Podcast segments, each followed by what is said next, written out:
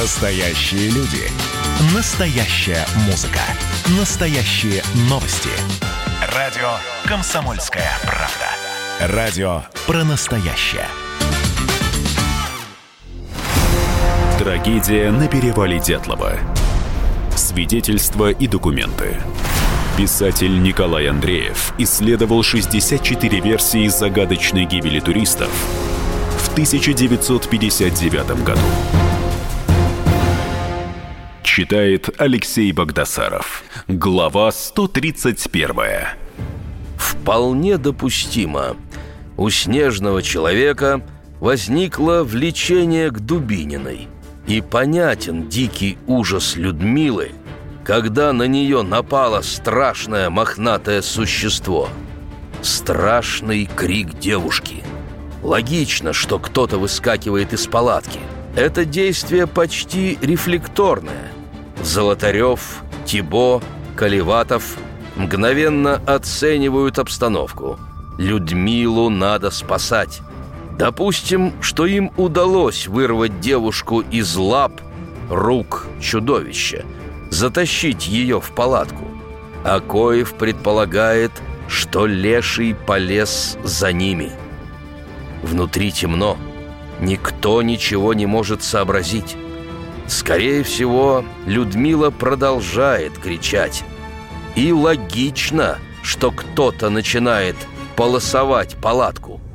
Или приказ отдал Дятлов. Как бы там ни было, они вне палатки. Допустим, неизвестное существо рвануло за ними сквозь прорези. Акоев считает, что физическая мощь Лешего несравненно больше, чем у всех туристов вместе взятых, потому они, спасаясь, побежали от палатки. Нет уверенности, что снежный человек настолько силен – что может одолеть пятерых мужчин, пострадавших от схватки Золотарева и Тибо и девушек не будем брать в расчет. Да и к тому же теперь они могли схватить для обороны ледоруб. Так что тут версия дает сбой. Однако вернемся к страху. Вот случай, который по невероятному совпадению – произошел именно в ночь с 1 на 2 февраля 1959 года в Кандинском районе Ханты-Мансийского автономного округа. Это приблизительно километров 400 от перевала Дятлова. Взгляд в спину. Ольга Кашманова – работала участковым фельдшером в поселке Лесников. Где-то около полночи к ней постучалась местная жительница Анна. Попросила осмотреть заболевшую дочку. Такова доля сельского врача. Идти по вызову в любое время суток. Пошли. Кашманова осмотрела девочку, у нее оказалась ангина – дала советы Анне, как лечить, как ухаживать за ней, и отправилась обратно. Далее ее рассказ. Пошла в ночь. Рядом мой верный пес-дружок. Я ничего не боялась. Ходила совершенно свободно и спокойно в любое время суток. И вдруг меня внезапно охватил страх. Впереди, вдоль дороги, стояли два заброшенных склада без окон и дверей. Мне показалось, что опасность грозит оттуда. Волосы на моей голове стали подниматься, несмотря на то, что были заплетены в тугую косу. Страх, ужас сковали мое тело и не давали сделать и шага. Казалось, смертельная опасность грозит мне, если сделаю вперед хоть один шаг. Я оглянулась вокруг — ни единого огонька. Дружок прижался к моей ноге, он дрожал крупной дрожью. Я физически чувствовала смертельную опасность. Что делать? По дороге идти нельзя. Впереди страх. И тут Ольга вспомнила. Есть обходная тропа, которая выходит на эту же дорогу через пару сотен метров. Она повернула назад, к тропе. Шла в полной темноте и так тихо, что даже не слышала собственных шагов. Дружок куда-то исчез. Вышла на дорогу. Страх по-прежнему крепко держал Ольгу в своих объятиях. Вдруг со стороны склада раздался свист такой силы, что она невольно присела. Слышит, кто-то бежит. Да не просто бежит, а топает с такой силой, что земля дрожит. Страх подхватил женщину и понес по дороге с невероятной скоростью. Влетела в дом, захлопнула дверь, успела накинуть крючок. Преследователь ударился о дверь снаружи.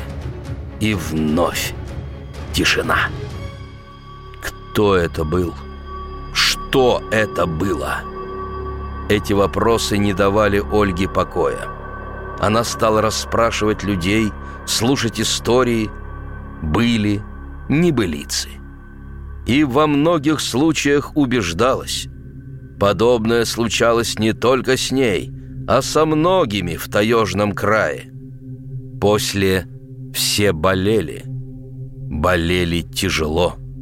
Некоторые умирали. Северный леший агрессивен. Так что есть вероятность, туристы испугались от вида неизвестного чудовища.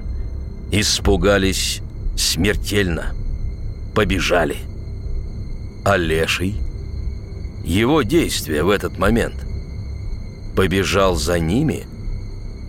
Акоев утверждает – Северный подвид лешего обладает не только более крупными размерами, но и более агрессивен, что неоднократно отмечалось как отечественными, так и зарубежными исследователями.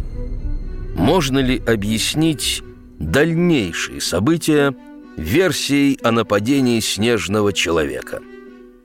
Разве что только одно – Дорошенко забрался на кедр – Действительно, можно понять это как попытку провести рекогносцировку.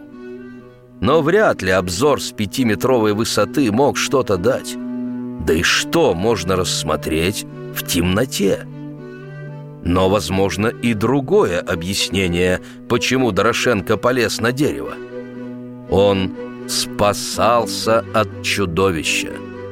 И уж никак эта версия не дает понимания, с чего вдруг туристы начали сооружать настил метрах в 70 от кедра.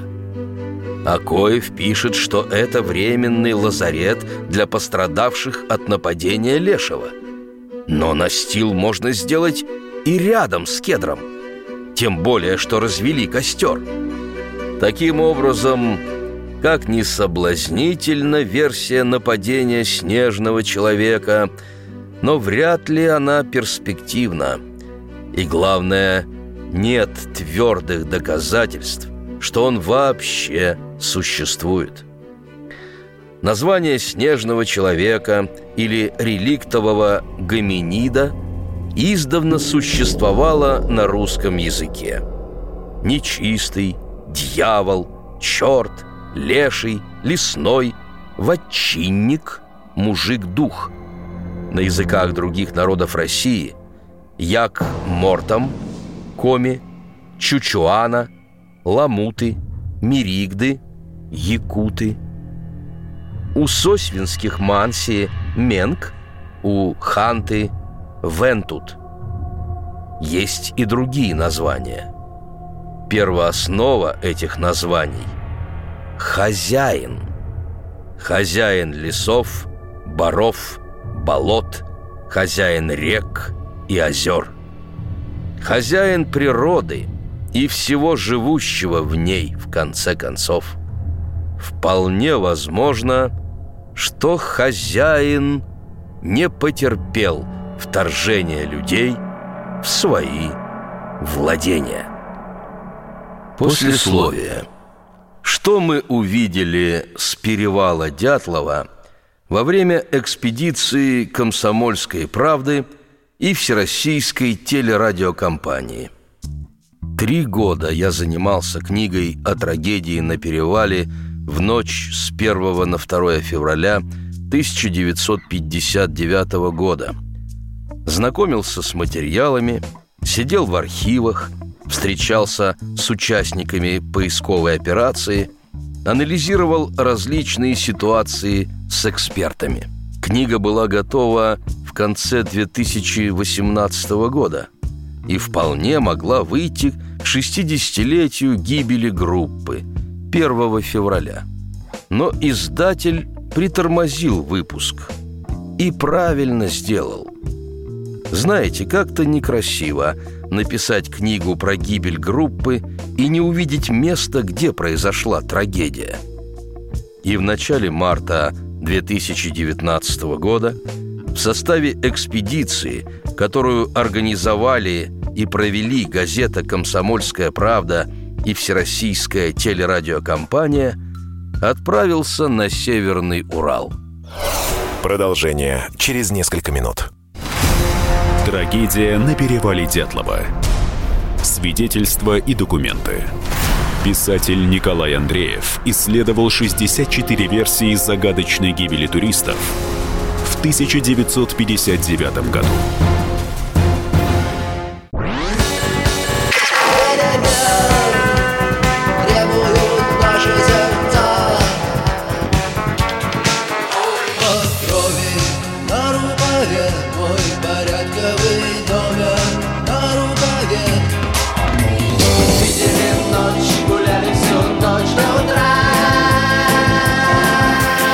«Комсомольская правда».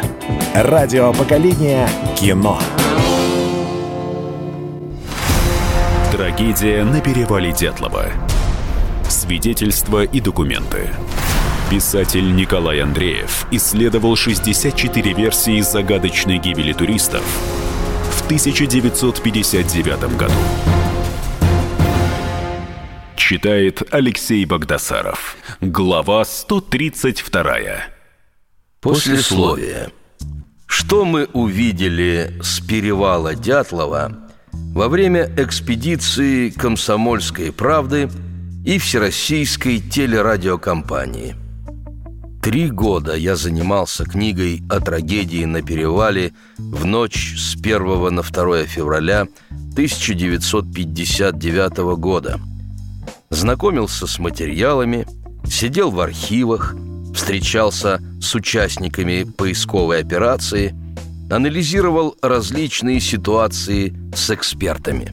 Книга была готова в конце 2018 года и вполне могла выйти к 60-летию гибели группы 1 февраля. Но издатель притормозил выпуск и правильно сделал. Знаете, как-то некрасиво – написать книгу про гибель группы и не увидеть места, где произошла трагедия. И в начале марта 2019 года в составе экспедиции, которую организовали и провели газета «Комсомольская правда» и Всероссийская телерадиокомпания, отправился на Северный Урал. Когда подбирал иллюстрации для книги – тот до мельчайших деталей изучил фотографии перевала, фотографии вида с него на долину, в которую побежали дятловцы, фотографию кедра, у которого они разожгли костер, изучил схемы, которые набросали поисковики, но вот только когда я оказался на перевале, все зримо встало на свои места. Фотографии – не умеют передавать дух, атмосферу места, где произошла трагедия. Бросок на снегоходах до перевала. Во главе экспедиции главный редактор комсомолки Владимир Сунгоркин. Путь наш был таков. До Ивделя из Москвы поездом 36 часов. От Ивделя до Вижая – 90 километров на машине, Вижай – крайняя точка Свердловской области, куда доходит более-менее приличная дорога. Дальше то, что называется бездорожьем. Летом еще можно как-то пробраться на машине, а зимой только на снегоходах. На них мы и ехали. От Вижая до Ушмы 60 километров. Ушма – деревня, в которой живут манси. От Ушмы до так называемой избы Ильича 41 километр. Изба Ильича – это действительно рубленная изба. В ней располагается пост МЧС. Пост непостоянный, устанавливается в случае необходимости, скажем, наводнения, какие-то чрезвычайные обстоятельства. От избы Ильича до места, где мы разбили палаточный лагерь, 18 километров. И от базы до перевала – 6 километров. В первый день экспедиции мы сделали бросок от Вижая до лагеря. Выехали в 11 утра и добрались до места в 9 вечера. Получается 12 километров в час. В пути, правда, были задержки. Что-то ломалось, выходило из строя, делали привалы. Вести снегоход физически тяжело – у некоторых пальцы еще долго оставались скрюченными от ручек снегохода. На снегоходах по льду реки Лозьва. То и дело промоины, уже середина марта, преодолевали вброд. Нам рассказывали про случаи, как снегоходы проваливались в промоину.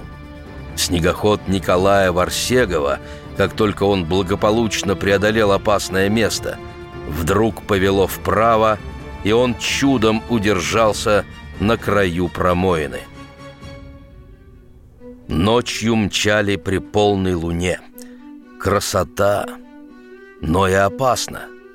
А вдруг тебя поджидает широкая трещина во льду? Но все это воспринималось как норма. Нас влек перевал Дятлова. Ночевали в палатках. В палатке печка – когда топишь, терпимо, а прогорели дрова холодно, как и снаружи. Надо подкидывать поленья. Температура ночью до минус десяти, днем около нуля. А ведь в тех местах минус сорок – обычное дело. Даже в конце марта.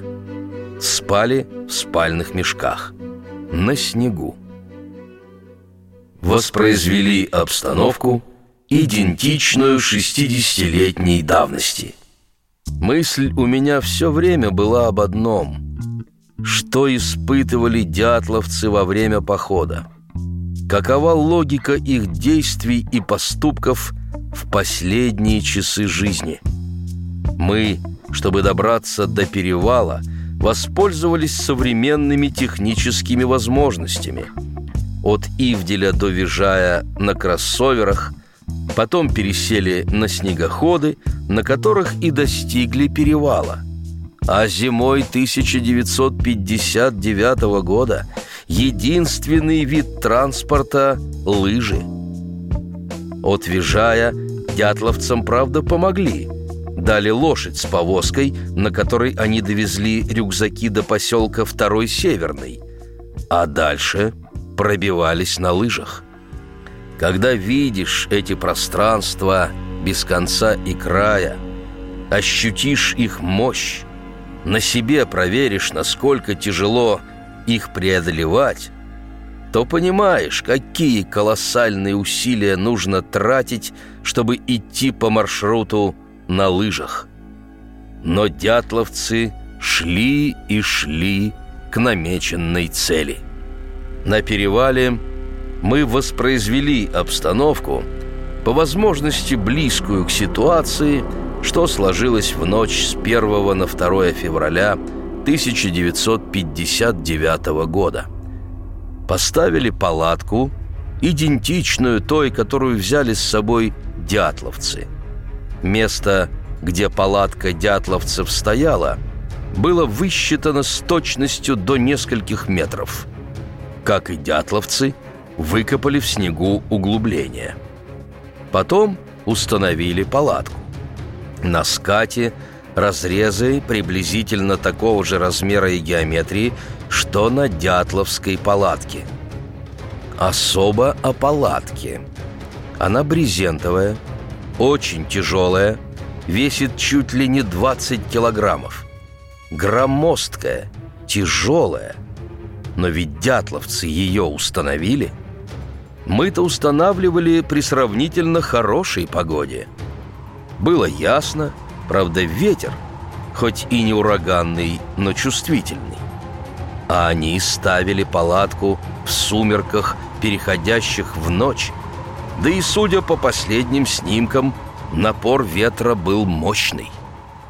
Чем занимались эксперты? В составе экспедиции были два серьезных эксперта. Глициолог Виктор Поповнин и судмедэксперт Эдуард Туманов. На перевале много народу побывало, но, насколько мне известно, специалиста по лавинам там не было – апологет лавинной версии Евгений Буянов не был на перевале зимой, а отваживается делать далеко идущие выводы, не говоря уж о том, чтобы привлечь эксперта по данному направлению науки о снеге. И вот впервые было предпринято научное исследование, чтобы понять, насколько вероятная причина драматических событий – сход лавины. Поповнин, известный специалист по лавинам, побывал в десятках стран, знаком с ведущими зарубежными глициологами. Он взял с собой массу приборов, с помощью которых провел комплексное исследование снежного покрова, динамического состояния снега на перевале в районе палатки. О том, к каким он пришел выводам, можно найти в главе «А если это была лавина?» данной книги. Эдуард Туманов провел на перевале большую аналитическую работу.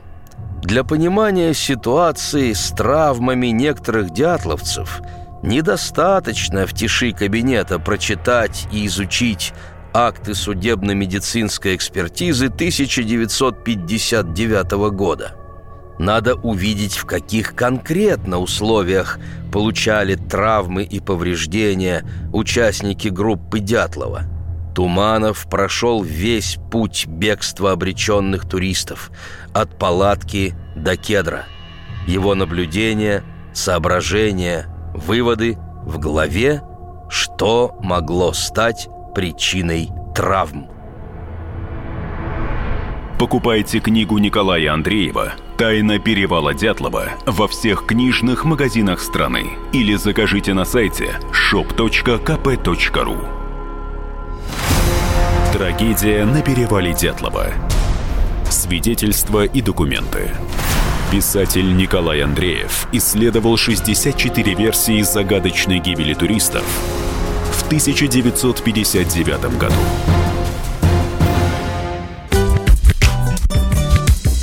Видишь, там на горе возвышается крест. Я раньше и не думал, что у нас на двоих с тобой одно лишь дыхание. Ален говорит по-французски. «Комсомольская правда». Радио поколения Наутилуса Помпилиуса.